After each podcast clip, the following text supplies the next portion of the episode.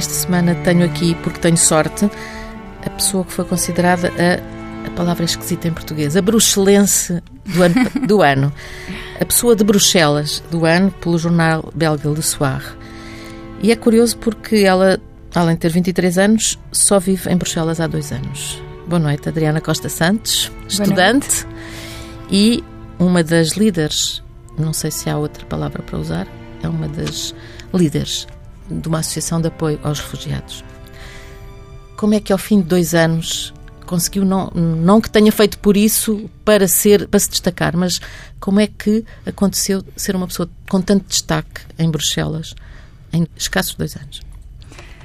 Um, boa noite. Uh, eu cheguei a Bruxelas há dois anos, em, em 2015, durante a guerra, durante a crise de refugiados, de, principalmente da Síria e do Iraque, do Afeganistão. E na altura eu seguia a crise de refugiados aqui em Portugal e, e, pensei que seria interessante ir ver essa realidade mais de perto e fazer voluntariado durante um mês. Portanto, foi para Bruxelas para fazer voluntariado? Sim, na altura uh, comprei um voo de ida e volta só de um mês e, e já não consegui voltar. Percebi que, que hum, era uh, importante de continuar esse trabalho em, em Bruxelas.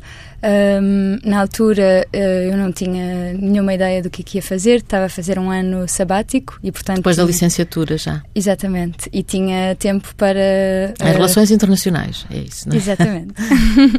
e hum, na altura a questão das migrações sempre foi uma coisa que me interessou dentro das relações internacionais. Um, e estava a fazer um ano sabático, uh, por isso tinha uh, tempo para, para fazer voluntariado. Tinha pensado em vários projetos, mas acabei por ficar o ano todo em Bruxelas. Uh, e, e, o que é que havia, o que é que estava a acontecer nesse momento em Bruxelas? nesse momento houve uma grande crise de refugiados, principalmente vindos da Síria, do Iraque e do Afeganistão. E, Mas o... estavam, estavam onde? Na própria cidade? Sim, estavam a chegar uh, 500, 600 por dia e o centro de imigração não conseguia absorver todas a, todos os pedidos de asilo e por isso as pessoas dormiam num parque na rua um, e cidadãos de toda a Bélgica e, e também de Portugal uh, juntaram-se nesse parque onde, onde os refugiados dormiam e uh, para dar uh, as necessidades básicas, comida, roupa, cuidados médicos, tendas para dormir. Um, entretanto, uh, o, o, Estado belga conseguiu uh, absorver uh, todas, todos os pedidos de asilo e, um, e essas pessoas entraram em, em processo de, de, integração e um, nessa segunda fase era importante acompanhar todas as pessoas na aprendizagem da língua, da cultura, ter uma escola para as crianças, preparar com advogados as entrevistas no, no centro de imigração. Um, e, e, então entramos numa segunda fase mais de, de, integração com todas as pessoas que entretanto obtiveram um asilo e que tinham de encontrar uma casa, um trabalho, uma escola para as crianças. E, e entretanto foram chegando mais pessoas e de outras origens, eventualmente, não é? Sim, entretanto um, houve o desmantelamento do campo de refugiados de Calais e a na... selva. A selva. E nessa altura vimos uh, chegar centenas de pessoas que vinham de. Claro, nunca as 15 mil pessoas que viviam em Calais, mas uma parte dessas pessoas que se tornaram uh, imigrantes em trânsito, que. Uh, estão entre a França, a Alemanha, a Bélgica, com o objetivo de chegar à Inglaterra.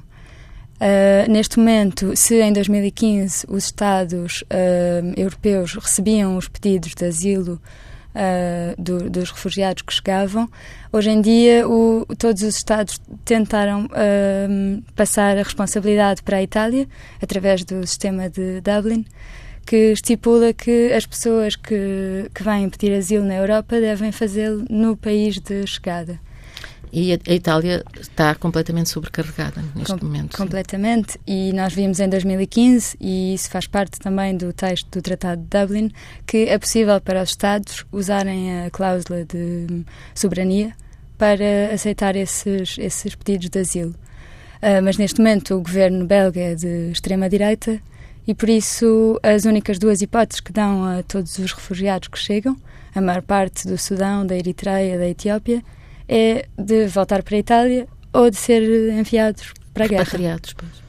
Hum, o, que, o que o trabalho que vocês fazem é um trabalho muito inovador, não é só Uh, por aquilo que eu tenho visto, tenho acompanhado no, através do Facebook e através das notícias, uh, vocês não se limitam a essa integração. Têm uma ação permanente, é, é quase. Vocês estão sempre des, um, despertos e prontos a arranjar novas soluções. Uh, por exemplo, a solução que conseguiram de os próprios as próprias pessoas que vivem em Bruxelas acolherem refugiados em casa. Como é que isso aconteceu? Um, como, como eu dizia, com a evolução da situação, a vantagem da plataforma, que é uma plataforma cidadã e por isso voluntária e que por isso não tem nenhum subsídio do Estado, é que uh, tem uma liberdade de ação e de adaptação à realidade que se destaca em relação a todas as outras ONGs que trabalham com mesmo, o mesmo problema. Um, no fim de 2016, nós, nós conseguimos que um, houvesse um, uma solução uh, do Estado para alojar essas pessoas, que uh, voltaram todas uh, para a rua, para o Parque Maximilian, onde, onde nós fazemos a maior parte de, do nosso trabalho. Um, e, Voltaram porquê? Porque o alojamento do, do Estado deixou de funcionar? Uh, todo, todos os anos funciona Era... assim na Bélgica. Durante o inverno há um, o plano de inverno para alojar todos os sem-abrigo e no fim de, de abril to, todas as pessoas que, que podiam usufruir dessas estruturas voltam para a rua. Um, e, portanto, os refugiados passaram a ser sem-abrigo. Como se fossem sem-abrigo uh, os habituais nas cidades, sim. nas grandes cidades. Sim. A única diferença é que um, o Estado belga fez um acordo com os serviços secretos do Sudão, que é um governo condenado por crimes contra a humanidade, e houve uma comitiva do Sudão que veio para a Bélgica para identificar os, uh, os refugiados políticos e um, apoiar a, Belga, a Bélgica no, na, quando, eles são, quando eles são depatriados a, a prendê-los à chegada e houve, houve muitos a quem isso aconteceu e que foram torturados à chegada ao Sudão. Vocês têm informações sobre isso? Recebem, recebem constantemente informações? Sim, nós estamos, acabamos por estar em contacto com eles e com uh, os meios de comunicação, uh, as redes sociais. É fácil comunicar daqui para o Sudão. Uhum. Uh, e, e, então, no fim do verão de uh, 2017, uh, a plataforma voltou para o. A plataforma, vamos dizer o nome completo? Plataforma Citoyenne de Soutien aux Réfugiés. Hum, portanto, Plataforma Cidadã de Apoio aos Refugiados. Um, é só para as pessoas poderem procurar no Facebook, não é? Sim. Porque está, está o nome em francês, naturalmente. Sim. Uh, e Uh, e então, nessa altura, havia uh, 400, 500 refugiados que dormiam no, nesse parque e a polícia começou a organizar uh, intervenções rusgas muito cedo de manhã para os surpreender uh, enquanto, enquanto eles dormiam e poder prendê-los, pô-los num centro fechado para serem depatriados. Repatriados. Um, nessa altura, nós tínhamos organizado um Sleeping Bag Challenge, recolher uh, dinheiro para comprar sacos de cama para, para toda a gente. E, e, conseguiram muito rapidamente, não foi? Isso, a resposta, essas respostas têm sido muito, muito rápidas. Sim, isso é uma. A, a, mobilização é incrível. Nós temos, nós contamos com milhares, dezenas de milhares de voluntários que vêm de toda a Bélgica, mas também de, eh, de muitos doadores que, não podendo ajudar voluntariamente, contribuem da forma que. Quanto que tempo, podem. por exemplo, esse, esse plano do Sleeping Bag, bag Quanto tempo demorou desde vocês? Uh, demorou uma semana. Sim, até conseguirem quanto, dinheiro para quantos? Até conseguirmos uh, 500 sacos de, sacos de cama. Uhum. Uh, e, e, então, o que acontecia quando havia essas inter intervenções de polícia muito cedo de manhã era que os serviços de limpeza da cidade vinham logo a seguir à polícia e, e, como toda a gente tinha de sair dali a correr para, para proteger a própria vida, os serviços de limpeza vinham a seguir e apanhavam tudo o que ficava: uh, sapatos, mochilas, saco-cama. Que eram preciosos para aquelas pessoas, evidentemente, era o pouco que tinham. O pouco que tinham. E, e vocês o que é que fizeram para, para uh, ultrapassar isso? Nessa altura eu criei uma equipa uh, que vinha todos os dias de manhã, íamos às seis da manhã ao parque acordar toda a gente, pessoa por pessoa, uh, e, e dizer-lhes para que a polícia chegaria na próxima hora e que tinham de ir para outro lado. Entretanto, as intervenções começaram a ser cada vez mais violentas, cada vez mais cedo. Um, e, e, nós reparamos que aqueles que eram sempre uh, presos durante essas intervenções eram uh, as pessoas mais vulneráveis e que tinham menos capacidade para correr. Uh, mulheres, crianças, pessoas feridas, pessoas doentes, idosos. Um, e foi nessa altura que decidimos lançar um apelo pelo Facebook para pedir às famílias para alojarem essas pessoas. E a resposta? Foi incrível. Nessa altura, a, a, a, ideia era alojar as pessoas mais vulneráveis e chegou uma altura em que tínhamos mais pessoas a propor-se para alojar que uh, pessoas do que refugiados, ditas do que pessoas... vulneráveis. e, e, foi nessa altura que, por acaso, pensámos uh, propor uh, então que, às eh, famílias belgas de alojarem todas as pessoas do parque e assim poder salvá-las das. Esse alojamento é um alojamento prolongado ou é um alojamento curto? Um, como, como eu dizia, são pessoas que estão em trânsito e que por isso um, vêm dormir uma, um dia, eh, uma noite ou duas ou três em casa de cidadãos e que depois querem uh, partir para tentar uh, chegar à Inglaterra. Porquê é que eles querem chegar à Inglaterra, Adriana Costa Santos? Um, é, há, eu acredito que há, por um lado, há muitos mitos que se criam e são. Um, durante todo, todo o caminho que eles percorrem, o, a Inglaterra já é considerada um Eldorado. Mas, uh, ao mesmo tempo, uh, se a maior parte, quando chegaram à Bélgica, não queriam lá ficar, desde que chegaram, serem perseguidos pela polícia, estarem num terror constante de estar na rua, de estar a dormir, eu lembro-me na altura em que nós vínhamos de manhã que havia miúdos, porque acho que isso é uma coisa importante dizer, é que a maior parte são miúdos, têm 16, miúdos 17, 18 anos. Um, havia muitos que dormiam de pé, com a mochila às costas, uh, sem, com medo que a polícia chegasse a qualquer momento para poderem começar a correr. E hum, a, a questão dos, dos, documentos, que na, na Bélgica qualquer polícia, em qualquer altura do dia, pode parar e, e alguém pedir-lhe um, o, o, bilhete de identidade, em Inglaterra essa situação não existe. E por isso talvez seja mais fácil ser uma pessoa ilegal a Inglaterra. O que é daí daí essa, esse, esse mito, essa, essa, esse objetivo de ir para a Inglaterra. Sim, depois também há muitos que vocês têm familiares. Têm, sim, já têm familiares lá. Mas vocês têm depois um seguimento em relação a essas pessoas, sabem o que é que lhes acontece quando conseguem passar. Porque também não é fácil passarem, não é? Pois. Uh... Portanto, eles dormem uma noite ou duas em casa de pessoas em Bruxelas e depois e depois tentam passar várias vezes uh, e depois voltam. Tentam Eu... passar como? Uh, nos, na, nos caminhões, nas autoestradas, nos, nos autocarros turísticos. Uh, eu conheço um rapaz que dormiu algumas vezes em minha casa que passou nas bagagens de um Flixbus que ia para para a Inglaterra. Há outros que passam dentro de caminhões, há outros que passam 72 horas dentro de um caminhão e depois descobrem que estão na Alemanha. Um, já houve miúdos que morreram nas autoestradas a tentar saltar para caminhões. Depois há toda uma rede de um, smugglers. Uhum. Uh, de passadores, nós dizemos contrabandistas. Traficantes Sim. de seres humanos. Uh, que, uh, que fazem com que esse percurso seja ainda mais difícil, porque é sempre preciso, quase sempre preciso pagar, e depois aqueles que não têm dinheiro são agredidos por, uh, por tentarem passar sem, sem pagar. É uma espécie de inferno em que a Adriana está a viver.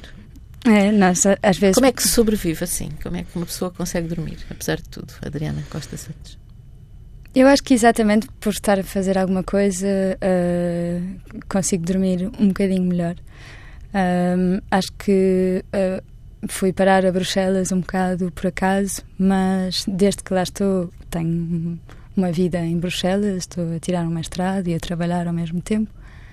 Um, e acho que não era capaz de viver numa cidade em que isso acontece sem fazer nada. Sem haver ninguém a, a fazer nada. Um, a Adriana foi considerada a pessoa de Bruxelas do ano. Como é que teve esse protagonismo todo? O, o, o, que é que aconteceu? Os belgas não se mexem tanto? Que é que, como é que isso se passa? Eu acho que foi uma questão de, de federar uh, vontades. Um, é, é, eu sempre fui, desde que cheguei a Bruxelas, sempre fui voluntária e sempre dei do meu tempo para, para a plataforma mas um, houve muita gente que, ao início de, do, da campanha de alojamento, me disse uh, obrigado por me dares a oportunidade de fazer alguma coisa, uh, mesmo tendo uma, um longo dia de trabalho e filhos e família. No fim do dia, eu posso também fazer a minha parte e abrir a porta da minha casa e proteger alguém. Um, e com os meios de comunicação, uh, com o Facebook. Uh, todos os dias eu todos os dias estou no parque a receber as famílias que vêm acolher uh, refugiados. Uh, todos os dias, à mesma hora, uh, todas as pessoas que me veem no Facebook a apelar a, ajuda também vêm ao parque e também me encontram. E acho que, de certa forma, um, todos os movimentos precisam de um certo símbolo, de uma cara conhecida acho que talvez seja um bocado improvável. Uh, acho que se calhar quem ouça falar do movimento não, não está à espera que seja eu à frente disso. Uhum. Uma, ainda por cima uma portuguesa? Ou não é isso? é por ser uma, uma menina de 23 anos, loira, que aparece a dar a cara por um, este movimento? É tudo isso que é inesperado, não? Acho que sim. E quando, uh, portanto, nós todas as noites uh, nos encontramos à mesma hora, às 8 da noite, no parque, uh, que é o sítio onde, onde essas pessoas todas se, se juntam e onde elas sabem que podem vir para tentar arranjar um sítio para dormir. Um, e acho que houve muitas pessoas que me disseram que era impressionante chegar a um parque e ver 400 uh, eh, refugiados e uma menina lá no meio a dizer: Tu vais para ali, tu vais para ali. Tu... Adriana, como é que o, o, o, seu dia não tem 24 horas como o das outras pessoas? Porque disse que está, está a fazer um mestrado em antropologia, não é? Sim. E, e trabalha e, e, é, e, está nesse movimento na plataforma. Como é que faz um dia? Como é que é o seu dia? Um... Porque nós todos temos 24 horas e dá a sensação que a Adriana tem um bocadinho mais. É uma capacidade de multitasking. Às vezes não presto assim tanta atenção às aulas porque estou a responder a mensagens e a coisas no Facebook ao mesmo tempo, mas há, uma, há, um funcionamento em rede que, que é muito interessante de uh, passagem de informação se as mesmas perguntas eh, muitas vezes se repetem. Uh, como é que eu faço? Uh, que horas é que tenho de vir buscar alguém? Que, de que é que eles precisam? Será que é mesmo só uma noite? Uh, o que é que eles comem? perguntas muito variadas sobre a questão de Uh, e hum, as, as, primeiras vezes era preciso responder muito detalhadamente e depois a certa altura as pessoas começam a, a contar umas às outras como é que se passa. E acho que isso é, é também a magia do movimento é que uh, o discurso político que nós ouvimos de medo e de uh, terrorismo e de o medo do desconhecido uh, torna-se uh, uma coisa muito humana e muito próxima, muito familiar. As pessoas falam do Ahmed que gosta muito de açúcar no café, uh, do Mohamed que explicou ao meu filho onde é que era o Sudão um, torna-se torna uma linguagem muito familiar e torna-se muito fácil de acolher o outro, que não é assim tão diferente de nós. É verdade que a Bélgica é um país que já foi invadido de todas as maneiras e feitios, mais ou menos por toda a gente. Eles falam nisso, da experiência deles próprios do, como país?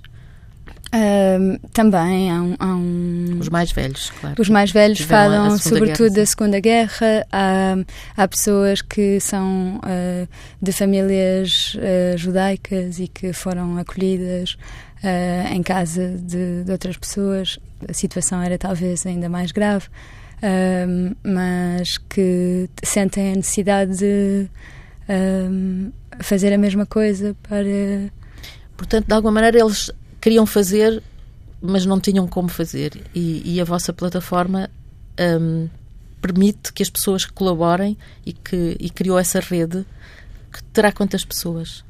Uh, Vocês têm uma ideia de quantas pessoas Hoje participam? em dia temos uh, 4.500 pessoas que já acolheram alguém em casa desde, uh, desde setembro. Um, mais 2.500 que são voluntárias para fazer as viagens, que vêm de carro ao parque todas as noites para conduzir uh, até casas de pessoas que não podem vir ao parque.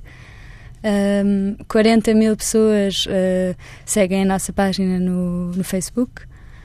Um, e isso. E, as, e, e, doadores? Vocês têm ideia de quantas pessoas. Qual foi, o, por exemplo, o último, o último apelo que fizeram uh, para, para recolher dinheiro? Um, o último que fizemos foi uh, para construir uns duches. A cidade de Bruxelas cedeu-nos um edifício que estava vazio de escritórios um, e onde nós pudemos instalar e, e, hoje em dia onde dormem 250 pessoas todos os dias. Tudo organizado por voluntários que estão lá uh, durante a noite para os acolher, uh, para uh, ficar no centro e para, e para de manhã. Uh, e, e, nessa altura, como era, como era um, um, edifício de escritórios, não tinha duche, que é também um bem de primeira necessidade na claro, situação claro. em que nós estamos. E então fizemos um apelo no Facebook para reunir 10 mil euros, que era o que custava a construção dos duches, e três horas mais tarde tínhamos uh, reunido esses 10 mil euros. Começámos a pôr uh, comentários a dizer uh, já chega, conseguimos, vamos construir os duches. E as pessoas continuaram a dar. A dar? E chegaram até quanto? Chegámos a 29 mil em 4 horas. O que é que fizeram com esse dinheiro que sobrou depois? Um, pagar até hoje, desde o mês de dezembro, todos os dias, 200 jantares e 200 pequenos almoços uh, de todas as pessoas que passam uh, desde dezembro já foram 25 mil noites. Hum. Um, as pessoas que acolhem pessoas em casa não, não recebem dinheiro por isso. É tudo voluntário e é tudo gratuito. Uh, sim, o que, o que acontece agora é que há uma organização também, uh, a partir do grupo principal, onde se organiza o alojamento, houve vários grupos locais que se criaram para, principalmente para organizar uh, as viagens, com voluntários que se propõem para conduzir de umas casas às outras e das casas para o parque. Uh, há, há, voluntários que se propõem para cozinhar e ir uh, dar uh, refeições já prontas às famílias que acolhem. Há casas que, que não podem nem conduzir nem alojar e que se propõem como sítios de stock Uhum. E por isso to todas as recolhas que são feitas a nível local de comida, de roupa, de produtos de higiene são, ficam numa certa casa e depois os outros, as outras pessoas podem ir lá buscar. Isso é uma organização enorme, não é? é, é em termos de, de logística, como, como, é que isso apareceu? Há pessoas que já tinham experiência de, desse tipo de trabalho? Uh, porque uh, a Adriana está em Lisboa com o Medi, uhum. que também é da plataforma, e hum, ele também é muito jovem. Vocês não tinham experiência deste tipo de situação? Uh, eu acho que cada, cada um de nós uh, aproveitou as, as, competências que tinha para se um, para ajudar à causa. E é isso também a magia da plataforma, é que cada pessoa se propõe com aquilo que sabe fazer.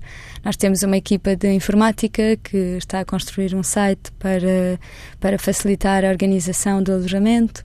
Uh, uma equipa de um, um, uma escola de línguas que uh, a maior parte dos voluntários são professores de línguas na, na vida e que são professores voluntários aos fins de semana pessoas uh, de comunicação que trabalham para toda a parte de comunicação política e de a negociação da plataforma.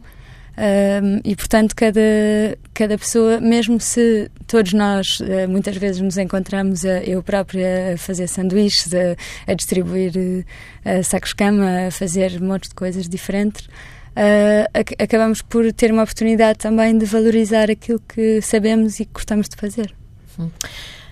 Há um espaço físico onde as pessoas se podem dirigir ou é o, o parque às 8 horas da noite? Uh, para dar aulas de línguas, para.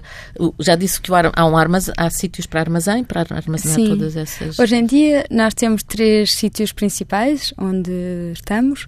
Um é, é a nossa sede, uh, onde temos um serviço de acompanhamento social e administrativo um, tudo o que é pre preparar as entrevistas no centro de imigração, uh, encontrar um, uma casa, um trabalho, uma escola. Um, tudo isso está centralizado nessa sede? Sim. Que é uma casa que foi cedida também? Foi um edifício cedido. Uh, a Bélgica tem uma coisa muito prática, é que os proprietários uh, têm de pagar mais impostos se tiverem edifícios desocupados. E, portanto, todos os proprietários têm interesse, de certa forma, a que os edifícios que têm, que, para os quais não têm projeto, sejam ocupados por alguém. E é o caso dos, dos três sítios em que, em que nós estamos. Portanto, é, é sede, quais são os outros sítios? Na sede temos esse serviço de acompanhamento Sim. social e administrativo, distribuição de hum, roupas e produtos de higiene, uma escola para as crianças e um espaço mulher de integração no feminino. Uhum. Uh, depois temos esse centro onde alojamos todas as noites 250 pessoas, que tem 150 voluntários por semana. Um, e um terceiro sítio, um hub uh, humanitário em, uh, com outras ONGs, os Médicos do Mundo, os Médicos Sem Fronteiras, a Cruz Vermelha e a Oxfam um, que é na estação norte de Bruxelas, que é mesmo ao lado do Parque Maximilian, um, onde to, todo o tipo de serviços também de ajuda médica, saúde mental, distribuição de roupa, um serviço da Cruz Vermelha de encontrar familiares perdidos no caminho.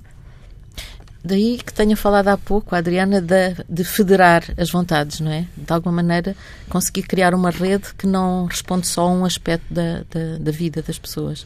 É, são, vocês preveem, têm quase previsto todas as situações, mas devem ter sido surpreendidos muitas vezes. Por exemplo, agora falou na saúde mental. Saúde e saúde mental. Uh, devem ter aparecido casos muito complicados claro. que vos levaram a, a ter que recorrer a alguém.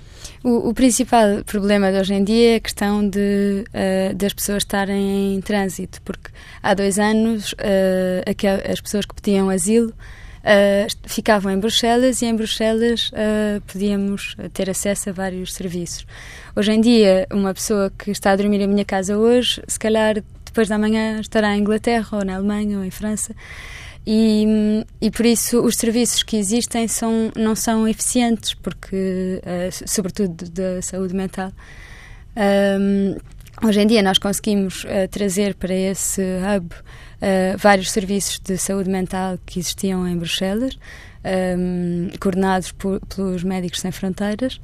Mas, por exemplo, um, um, um novo projeto que começou agora há duas semanas Uh, é um, um, grupo de uh, palavra e, uh, e, de apoio para todos os voluntários que lidam com esta situação todos os dias.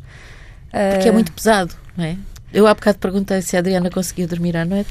A Adriana já disse que sim, consegue dormir à noite que é, aliás, própria, o próprio facto de estar a fazer este trabalho que permite que consiga dormir à noite. E também é? o cansaço. é capaz de ajudar o cansaço, porque é capaz de ser bastante. Mas é, é isso que disse, é muito pesado, é preciso também ter uma, um apoio para, para, para partilhar as coisas, para partilhar os problemas, não é? É, é muito, é uma situação muito dura uh, para gerir, ainda mais. Uh, todas estas pessoas se juntaram à volta desta causa porque se sentiram de certa forma obrigadas, porque o governo não, não tem nenhuma ação de proteção, a única coisa que é feita é uh, para uh, ainda mais violência no percurso destas pessoas. E, uh, e mais uma vez, quando ouvimos falar de fluxos migratórios e de invasão e de uh, palavras enormes, uh, e de repente isso se torna o Adam que dorme no nosso sofá, é mais difícil de gerir emocionalmente. é uma coisa também mágica do movimento é que hoje em dia nós temos pessoas de todos os partidos políticos que, que se juntam à causa como cidadãos uh, deixou de ser uma questão de uh, opinião, mas uma questão humana. Há pessoas que estão em risco de vida e temos de as salvar. Uh, depois, não só todo o percurso de. A maior parte uh, deles tiveram de atravessar o deserto depois de, de deixar os países deles. Um, na Líbia, um, a, a, maior parte são escravizados e, são, e ficam na prisão durante meses. Um, viram, eh, tiveram de atravessar eh, o Mediterrâneo e ver não sei quantas pessoas morrer com eles, atravessar a Europa, cenas de violência em todos os países europeus pelos quais passaram. Uh, hoje em dia a polícia belga tem uh, comportamentos uh, violentos que, que nós não podíamos imaginar que aconteciam na Europa. Há um, miúdos que são deixados no meio da floresta à meia-noite e que têm de ir a pé tentar encontrar um, um sítio conhecido. Há miúdos que estão. Que, miúdos que... são os tais jovens, portanto, os adolescentes, não é? Que são a maioria. Sim. Sim. Uh, há, um, há um lado que uh, nos deixa relativizar, é que, como miúdos que são, têm o sentido da aventura e encolhem facilmente os ombros e dizem facilmente é normal, é assim a minha vida, um, ça va aller. Hum. Savali, vamos lá ver. Adriana, o que é que vai fazer? Vai continuar? Uh, como é que imagina os próximos tempos? Não, estou a imaginar que não faz planos para, para grandes, com grandes prazos, mas, portanto, no próximo, nos próximos anos está a imaginar-se continuar ali, fazer o seu mestrado e continuar a trabalhar nesta, nesta área? Uh, eu acho que sim, que neste momento Uh, temos um projeto nas mãos e que uh, não, não penso que a crise vai acabar uh, daqui a uns dias. Hoje em dia temos também. o problema de quando se trabalha em urgência é que é sempre difícil refletir a, long, a longo prazo. Mas hoje em dia há um novo projeto da plataforma com voluntários que têm mais competências ou mais gosto nisso, de pressão política. E por isso, um, se conseguirmos, pelo menos, que o Estado belga deixasse essas pessoas pedirem asilo na Bélgica, hoje em dia uh, há muitos que aprenderam francês, que têm famílias na Bélgica com quem têm relações, um, e, e, há muitos que deixaram de ter interesse em ir para a Inglaterra quando na Bélgica foram tão bem acolhidos e que uh, querem parar de correr riscos e ter uh, a oportunidade de, de se integrar na, no país. Uh, se ao menos conseguíssemos isso, era já maravilhoso. Esse é um dos projetos, então. E em Portugal? O que é que Portugal poderia fazer? O que é que nós portugueses podemos fazer, além de irmos ao Facebook e podermos participar nas vossas. Na, participar, estar informados e em fazer doações, por exemplo. Mas o que é que, o que, é que a Adriana Costa Santos acha que os portugueses podem fazer? Uh, eu acho que neste momento, vendo o cenário europeu, acho que uh, o, o, Estado português podia, uh, podia receber mais uh, pedidos de asilo, podia acolher mais pessoas. Um, em termos de cotas que foram acordadas entre os Estados europeus, Portugal está mu muito, muito, muito abaixo daquilo que poderia acolher. Um, e por isso, a nível europeu, se todos os Estados estivessem de acordo de, com certos limites, usar a cláusula de soberania para não aplicar à letra o Tratado de Dublin, um, to, todas, as, todas as pessoas poderiam ter a oportunidade de pedir asilo uh, nos, nos vários países da Europa e, e que o trabalho possa ser repartido e que possamos dar humanidade às, às pessoas. Adriana Costa Santos, antes de terminarmos, e como já estamos quase a terminar, e, portanto, já podíamos fazer, ficar assim com lágrimas nos olhos de repente. Eu queria saber qual foi a situação pior. Se é, é possível descrever uma pior situação que passou? Pior, penso em duas piores, não sei. Um, a história de um rapaz que uh, para mim ficou o símbolo de, de, das consequências da política migratória que uh, que eu vi chegar a Bruxelas, ainda na altura em que nós dávamos os primeiros passos no alojamento. Foi um dia em que um, nós recebemos uma informação da polícia de que ia haver um, uh, intervenções em toda a cidade durante todo o dia e que então pedimos a todos os cidadãos para alojarem uh, as pessoas do parque e eu estava no parque, eram quatro da manhã, e nós estávamos a, à espera de ver se ainda havia pessoas na rua para as poder proteger. E vi um rapazinho de 15 anos que chegou um, da Etiópia e um, estávamos a falar com ele. Ele não fazia ideia, era o seu primeiro dia na Bélgica, estava completamente perdido. Uh, e no momento em que eu estava a falar com ele, uh, chegou um carro da polícia e rapidamente, sem pensar muito, eu meti-o no carro e fomos dar voltas. Um, pus um post no Facebook para saber se alguém podia protegê-lo em casa. Um, e passado umas semanas recebi uma mensagem da senhora onde, onde ele estava alojado que me dizia que ele estava, uh, tinha ficado em casa dela, que continuava a tentar passar para a Inglaterra, mas que, uh, mas que ficava em casa dela. Uh, alguns meses mais tarde, ela voltou a contactar-me para me dizer que não tinha notícias dele há uns dias e, e ele foi encontrado morto num, num, uh, numa estação de serviço. Foi atropelado por um caminhão e, pelos vistos, os seus amigos de 15 anos também tentaram salvá-lo e não conseguiram, mas tinham tanto medo de ser apanhados pela polícia, uh, dada a condição de ilegalidade em que, em que eles estão, que tiveram de fugir e, e abandoná-lo. E abandoná-lo. Hum. Essa era uma das histórias. A segunda ainda consegue contar? A segunda foi uma história de perder o controle em termos uh, emocionais é preciso estar muito calmo e muito sorridente sempre para, para ter o controle da situação. E sobre as violências de, da polícia belga, uma vez estava no parque com 400 pessoas à minha volta e vi uma menina chegar de também 16 anos ou 17 pequenina, um metro e meio, magrinha, uh, não sei como é que alguém podia ousar uh, pôr um dedo, né? e que me mostrou que tinha sido presa pela polícia com o namorado, que o namorado tinha ficado preso um, e, que, e que a deixaram ir, mas antes lhe bateram. E, e nesse momento a, a prioridade era, obviamente, encontrar alguém para, para alojar e para proteger. Um, mas uh, desde, a partir do momento em que ela entrou num carro e que eu sabia que ela estava em segurança, perdi completamente o controle da situação. As pessoas vinham falar comigo e eu não estava a perceber nada, estava uh, completamente perdida. Hum. Adriana Costa Santos, parabéns por todo o trabalho e obrigada por todo o trabalho e por ter vindo aqui falar com, connosco. Esta entrevista sairá amanhã numa versão um pouco mais reduzida no Diário de Notícias em papel, mas estará na íntegra tanto nos sites da TSF como no site do Diário de Notícias e ficará em podcast também no, na TSF. Obrigada, Adriana. Obrigada.